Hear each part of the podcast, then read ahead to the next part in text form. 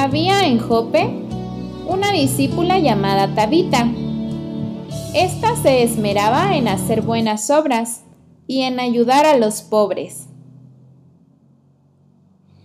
Podría reescribir este versículo como había en las eras una discípula llamada Rosita. Ella se esmeraba en hacer buenas obras y en ayudar a los pobres y a los colportores.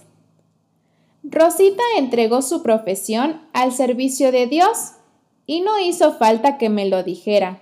Lo noté la primera vez que hablé con ella y lo confirmé la primera vez que fui a su casa. Una tarde salí a colportar como de costumbre y un perro tuvo el descaro de morderme, así que mi pantalón había quedado dañado y, como no había llevado muchos, necesitaba arreglarlo porque me iba a hacer falta.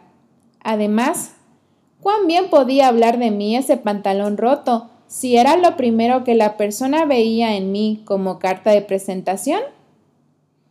Rosita lo arregló, y no solo lo arregló, sino que lo mejoró, gratis. Vi en su taller que la mujer que trabajaba era una abuela amada, una vecina hacendosa y misionera, una encargada de congregación y una luz en ese lugar. Cada persona que entraba allí tenía la oportunidad de escuchar acerca del amor de Dios. Sus bibliotecas estaban repletas de libros cristianos y de agendas y revistas que regalaba para compartir su esperanza. No es millonaria, pero creo que está guardando tantos tesoros en el cielo. Rosita me enseñó el valor de un gesto pequeño, pero significativo en un momento de necesidad.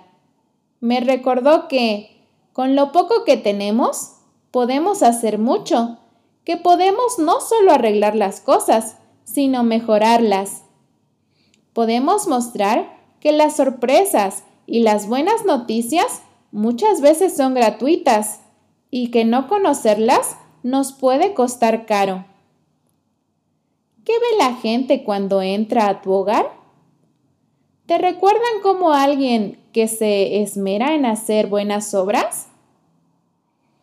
Cuando Dorcas murió, a Dios le pareció bueno traerla de vuelta del país del enemigo para que su habilidad y energía siguieran beneficiando a otros y también para que, por esta manifestación de su poder, la causa de Cristo fuese fortalecida.